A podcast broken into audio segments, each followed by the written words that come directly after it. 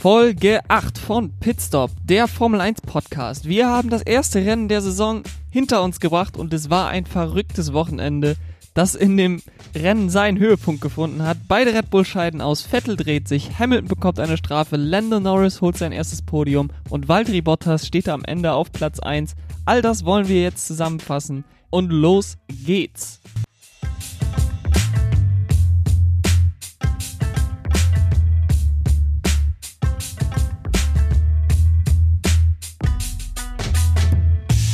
Wie gesagt, es war ein unfassbares Rennen, es war ein chaotisches Rennen und ich habe mir das gerade das ganze Rennen einfach noch ein zweites Mal angeguckt, weil ich einfach nichts verpassen wollte, was passiert ist, äh, was ich jetzt hier im Podcast besprechen will.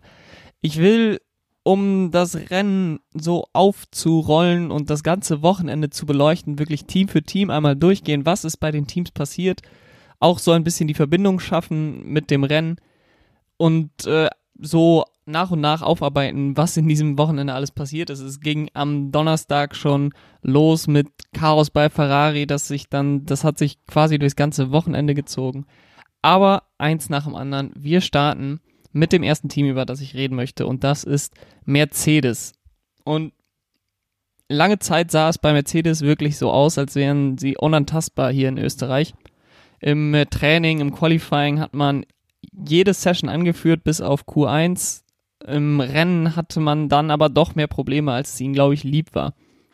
Am Freitag hat man bereits einen Protest von Red Bull hinnehmen müssen, die gegen das neue DAS oder DAS-System von Mercedes protestiert haben, ähm, weil sie es hier eben in Österreich das erste Mal genutzt haben an einem Rennwochenende wurde es überhaupt erst protestierbar. Wir haben den Protest, also Red Bull hat diesen Protest schon seit dem Test in Barcelona so ein bisschen angedeutet.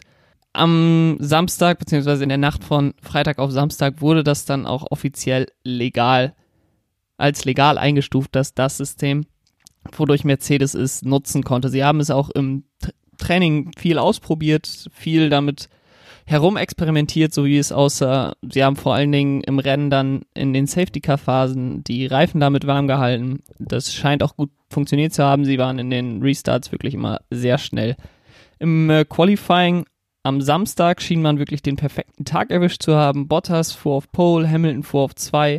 Knapper Abstand zwischen den beiden, aber großer Abstand zu Platz 3, den Max Verstappen belegte.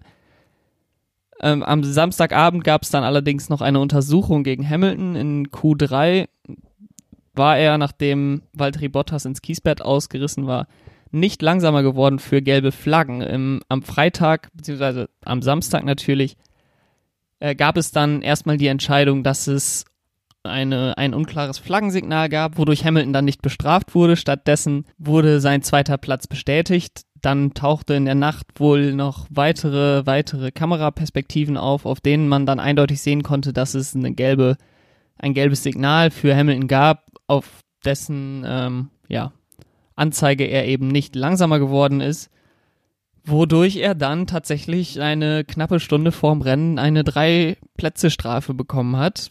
Red Bull hatte da erneut Protest eingelegt. Es gab ja eine ähnliche Situation mal äh, vor eineinhalb Jahren mit Max Verstappen in Mexiko.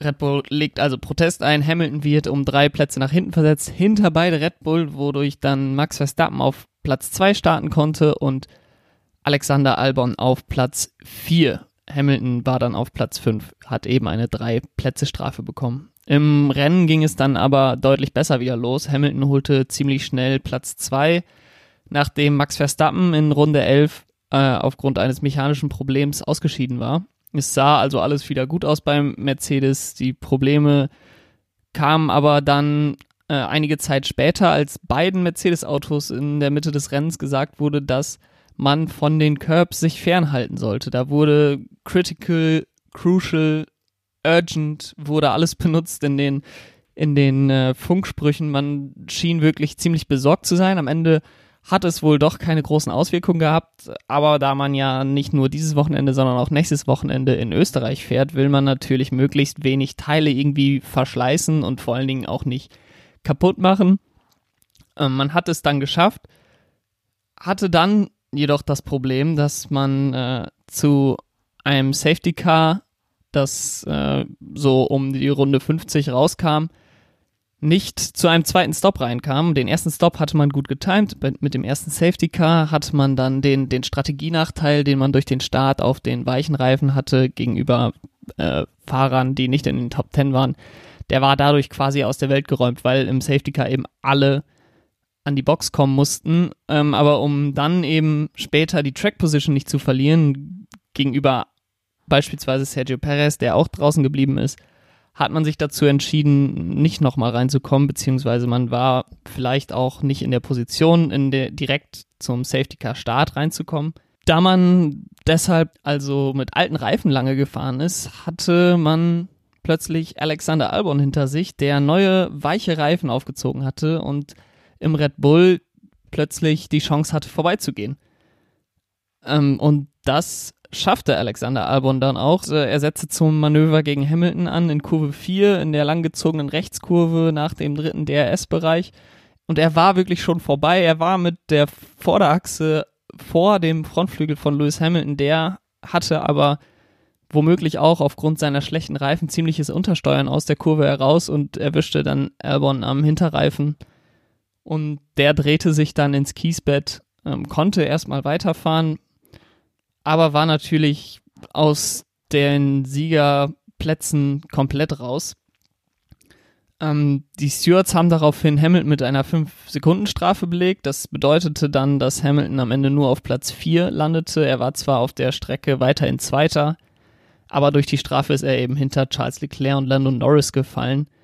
Aus meiner Sicht war die Strafe durchaus verdient. Er hat nicht genug Platz gelassen auf der linken Seite. Da hätte er deutlich stärker Platz lassen können, hätte wahrscheinlich auch abbremsen müssen, weil äh, aus meiner Sicht Alex Albon schon so weit vor war, dass Hamilton den Platz lassen musste.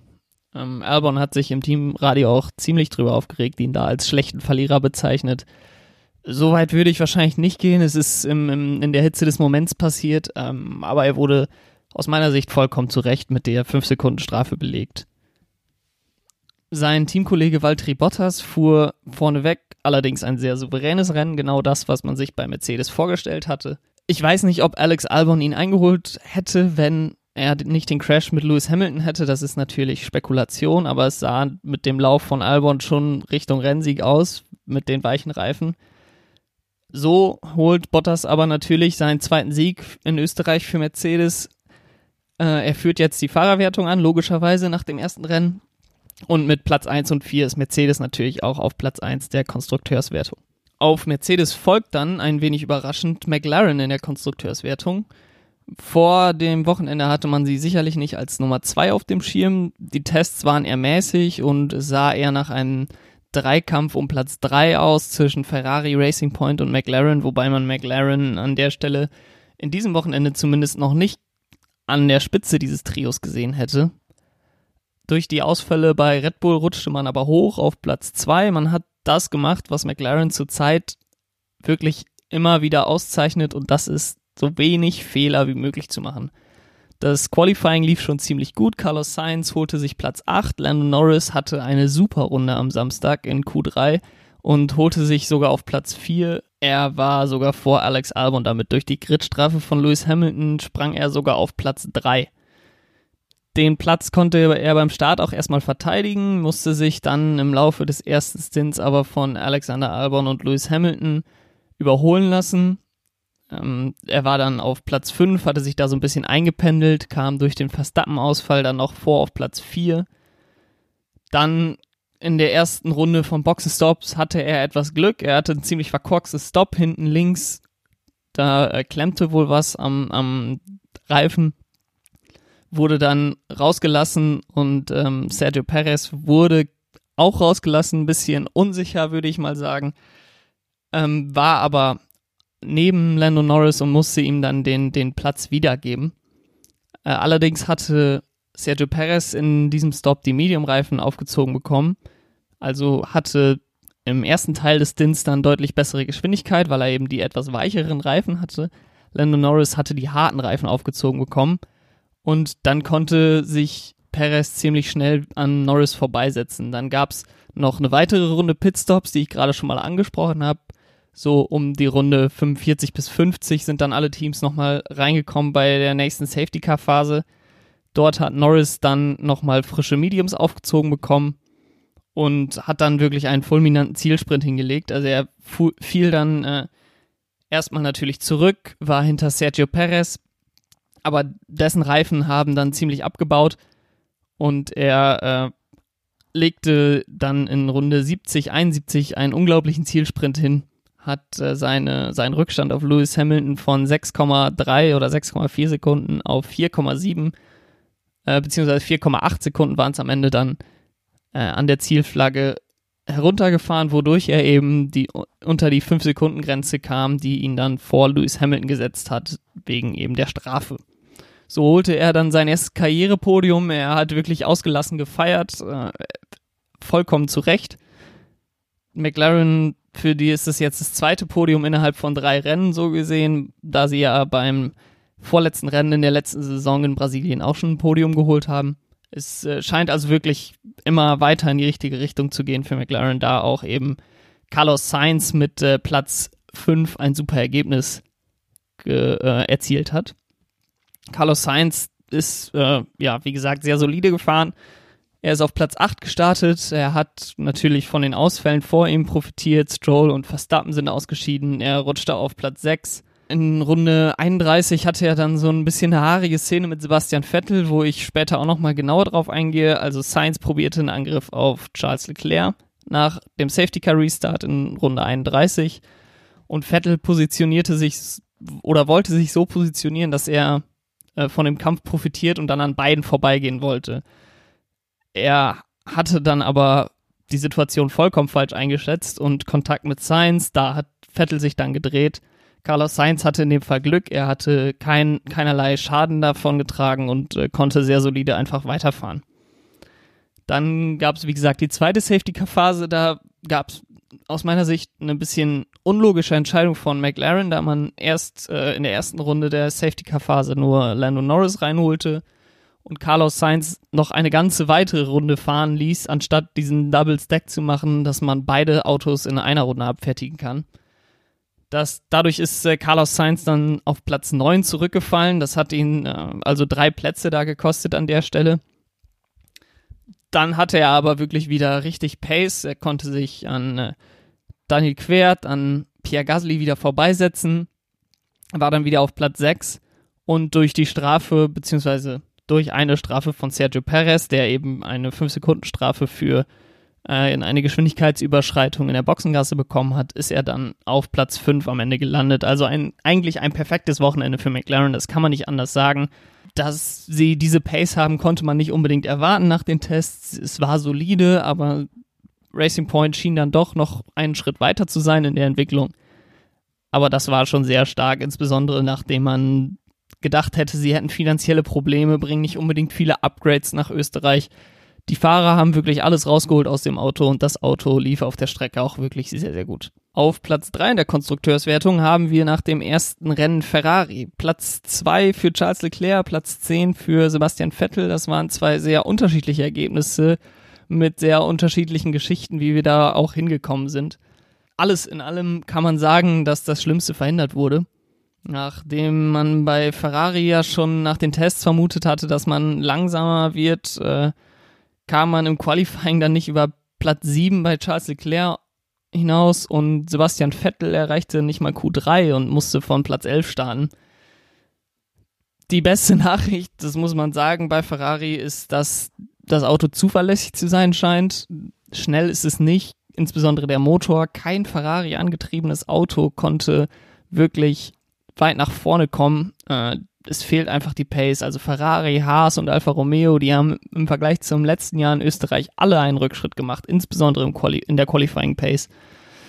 Das ist bemerkenswert auf jeden Fall, insbesondere da der Ferrari-Motor zum Ende der letzten Saison zu einem der schnellsten gehörte, wenn nicht sogar zu der schnellste Motor im Feld war.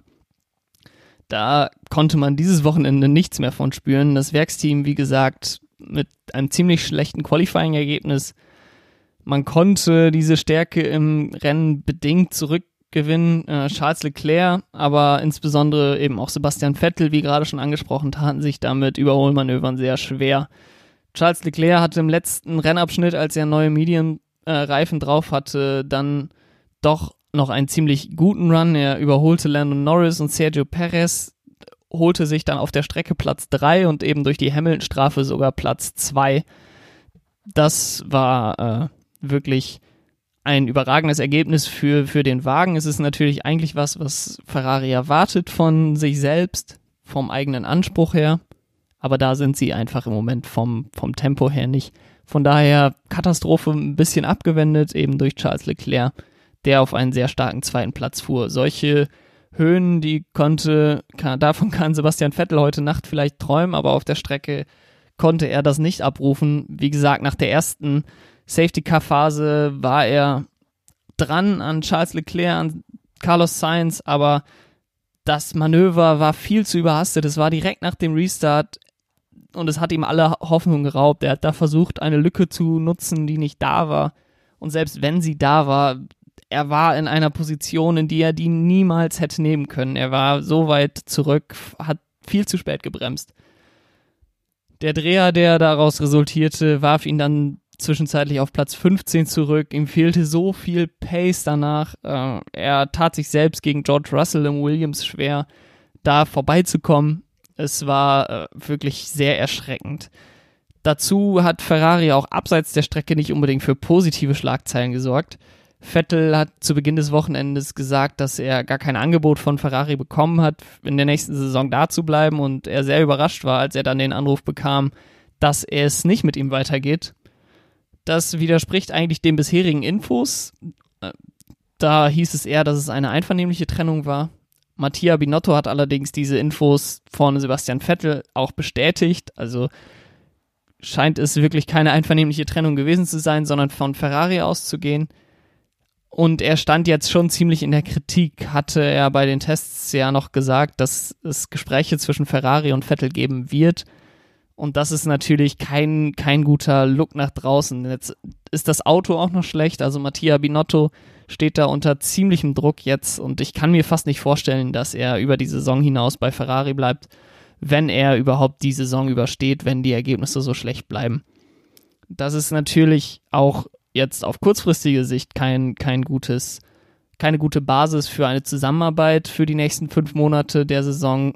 Nach dem Rennen war Sebastian Vettel auch sehr kritisch gegenüber dem Auto, hat es total auseinandergenommen mit seinen Worten, gesagt, äh, wie schlecht es doch zu fahren war und kaum zu fahren, man konnte damit keine Rennen fahren.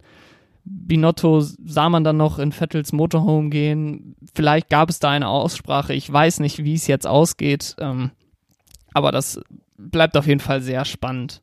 Kommen wir zum nächsten Team, was etwas positivere Schlagzeilen geschrieben hat, und das ist Racing Point. Die holten in Österreich acht Punkte.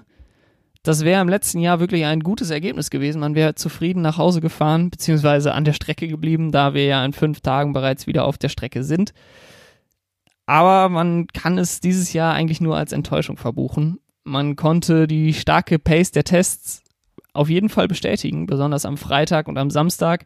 Allerdings musste man mit äh, Stroll einen Ausfall früh im Rennen ertragen. In Runde 21 musste Lance Stroll, nachdem er einige Runden mit wenig Power gefahren ist, sein Auto mit Sensorproblemen abstellen. Äh, für Sergio Perez lief es einige Zeit deutlich besser. Dann hat man aus meiner Sicht aber strategische Fehler gemacht. Ich kann verstehen, dass man nach dem ersten Safety Car auf die Mediums geht aber ich habe dann auch sofort gedacht, dass sie mit dem Hintergedanken das gemacht haben, dass sobald ein zweites Safety Car kommt, dass sie dann nochmal in die Box gehen.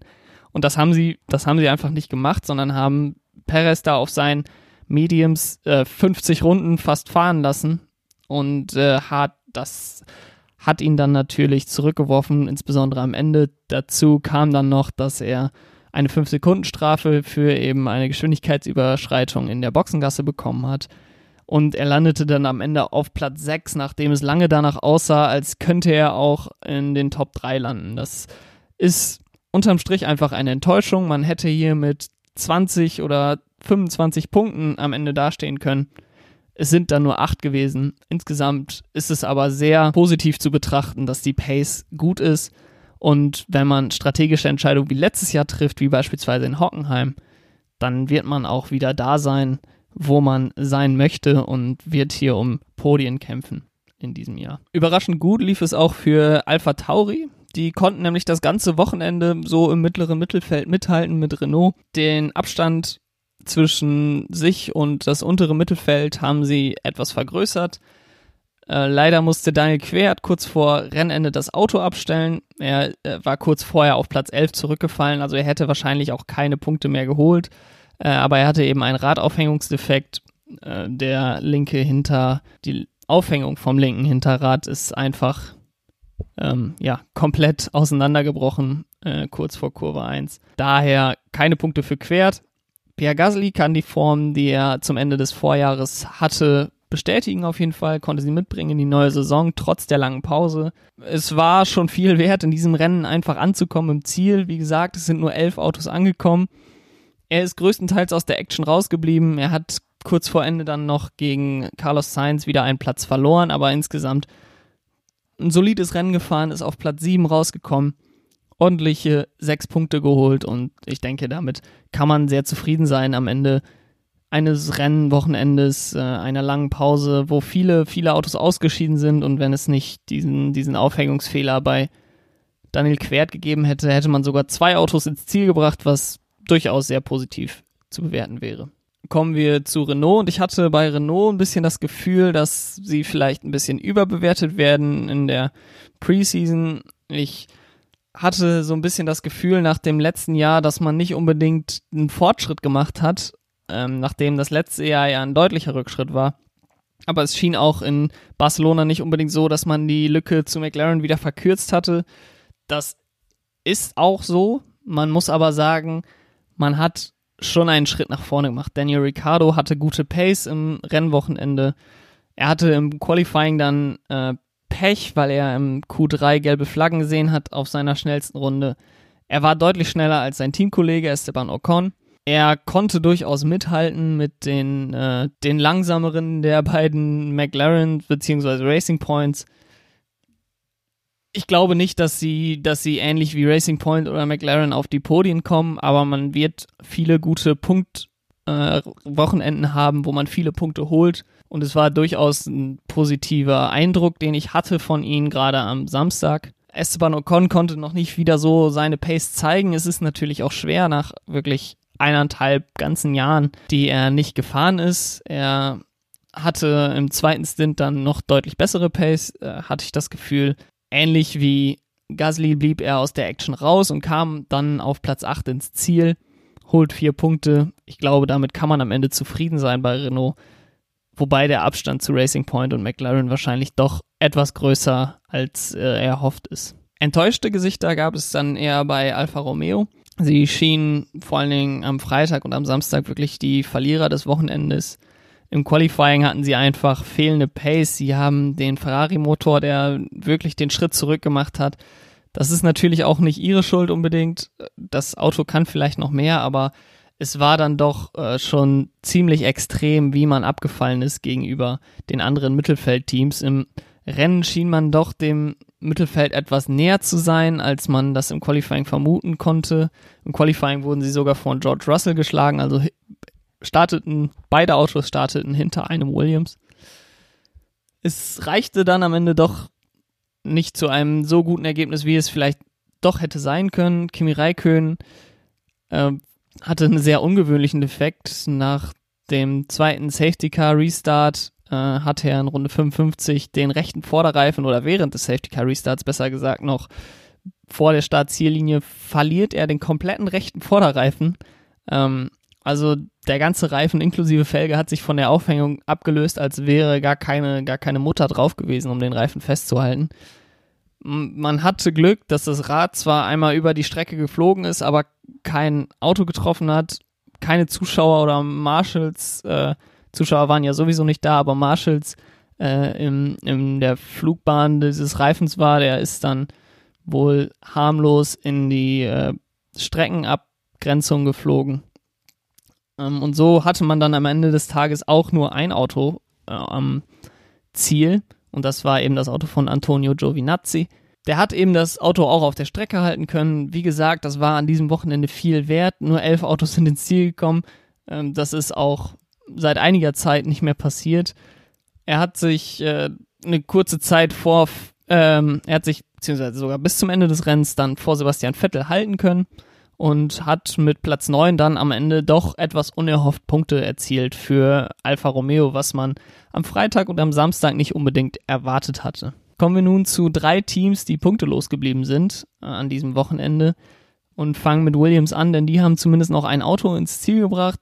Nicolas Latifi war das, der als Elfter der einzige Finisher war, der keinen Punkt geholt hat. Etwas ärgerlich natürlich für den Kanadier bei seinem Debüt, aber die Pace war dann einfach nicht gut genug. Ähm, insgesamt kann man schon sagen, dass Williams für ihre Verhältnisse eine gute Pace hatte.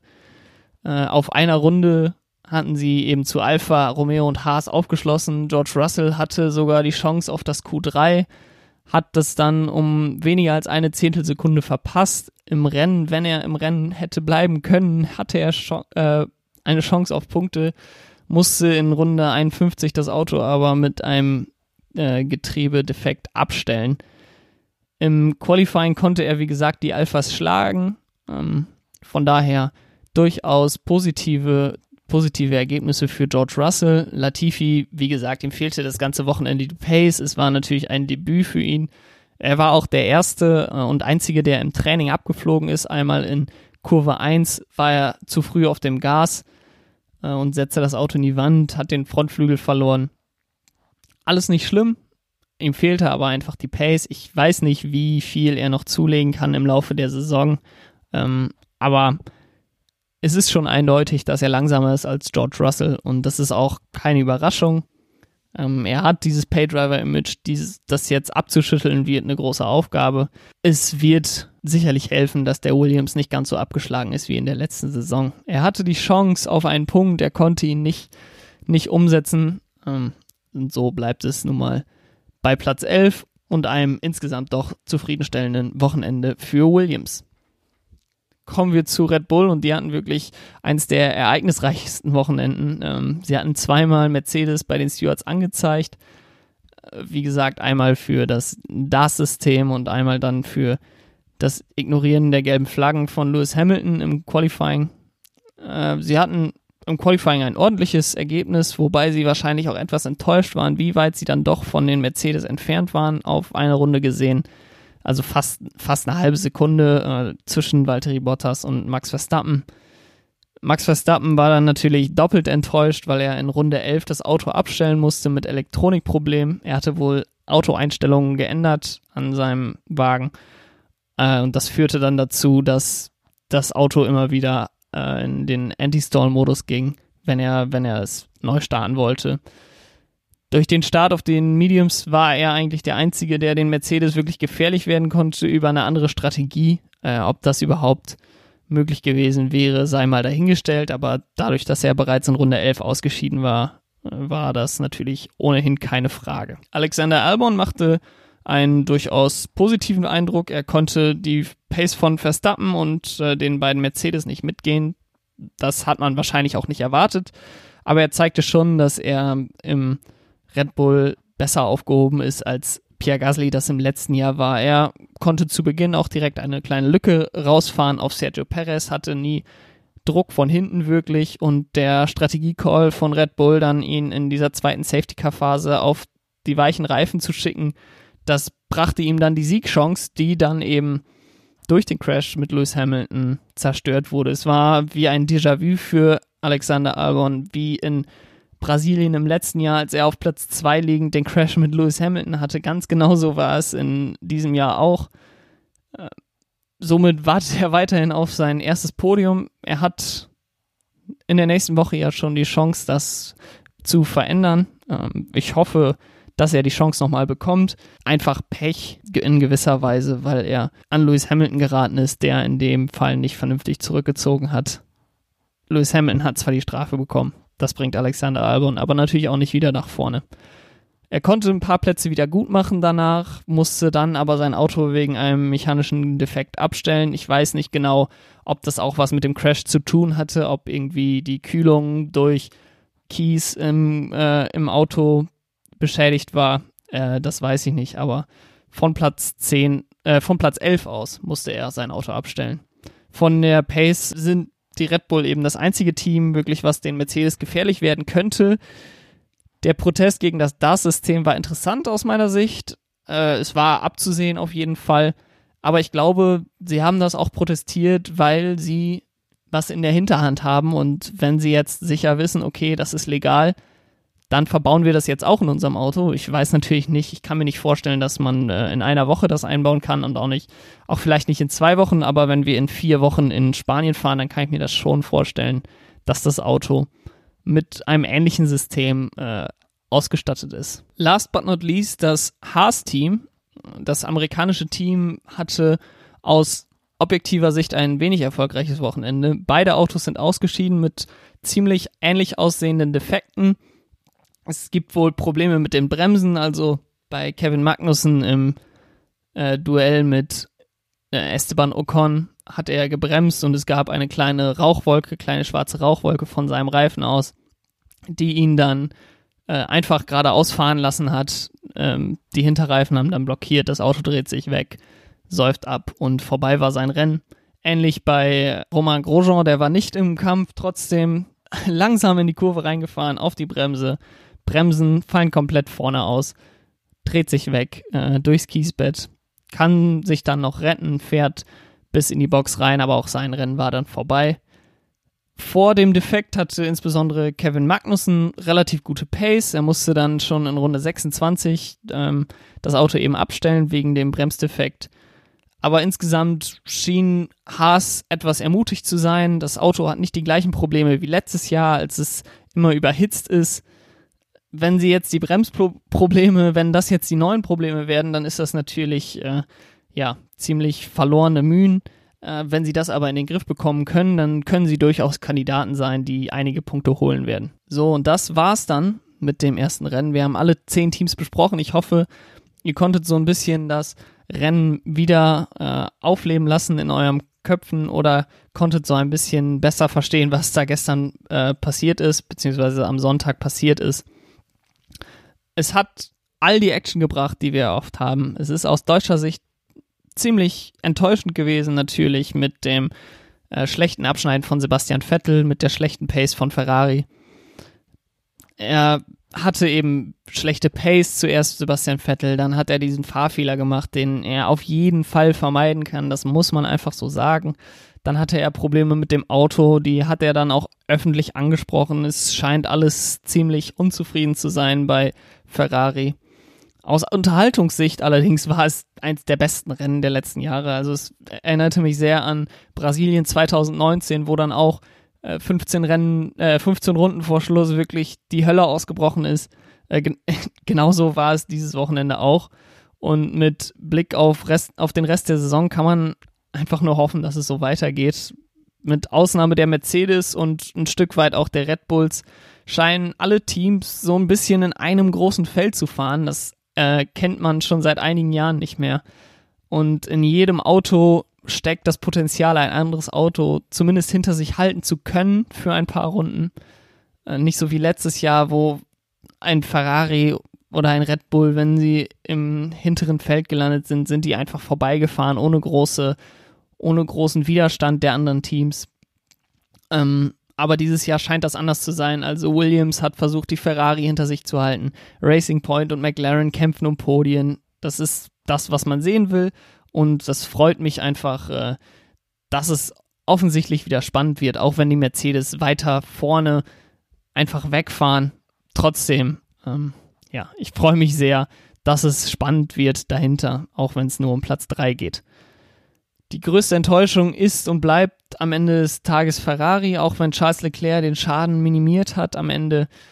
Ähm, die positive Überraschung aus meiner Sicht ist McLaren. Die Pace konnten sie gegenüber dem letzten Jahr, gegenüber den Wintertests dann noch deutlich verbessern, was man nicht unbedingt erwarten konnte. Und äh, wenn das so weitergeht und sie im nächsten Jahr mit den Mercedes-Motoren noch besser werden, dann gehören sie plötzlich wieder zu den Top-Teams in der Formel 1, was sie ja seit einigen Jahren wieder versuchen, aber nie geschafft haben. Äh, Williams und Alpha Tauri hatten auch sehr positive Ergebnisse. Äh, Albon hat gezeigt, dass er in den Red Bull super reinpasst, dass er die Pace hat, um bei Red Bull zu bestehen. Er hatte, wie gesagt, Pech mit dem äh, Zwischenfall mit Lewis Hamilton, der ihm aus dem Rennen geworfen hat.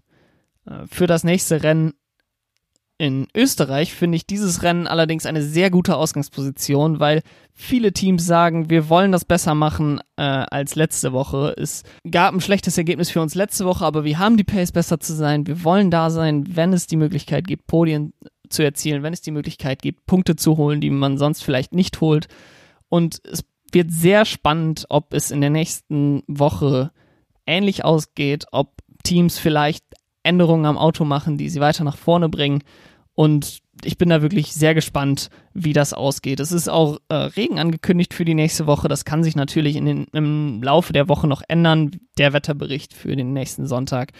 Aber das wäre natürlich optimal, wenn es dann auch noch zwei verschiedene Wetterbedingungen gäbe an einer Strecke, wenn wir schon zwei Rennen an einer Strecke haben, dass die Rennen zumindest von den, von den äußeren Bedingungen nicht ganz gleich sind. Auf das nächste Rennen möchte ich mit euch dann am Donnerstag gucken. Ich glaube, man, es gibt noch viel zu besprechen, was ich jetzt auch gar nicht geschafft habe in dieser Folge. Ich will die Folge nicht zu lang werden lassen. Mir gefällt das eigentlich, wenn die Folgen nicht allzu lang werden, so wie sie im Moment sind. Es war jetzt eine ziemlich lange Folge. Ich hoffe, es hat euch trotzdem gefallen.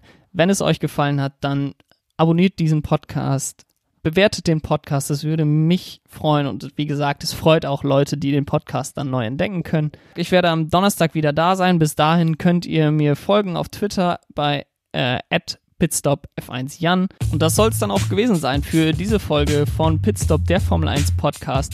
Ich freue mich, wenn ihr auch beim nächsten Mal wieder dabei seid. Bis dahin, habt eine gute Woche. Ciao.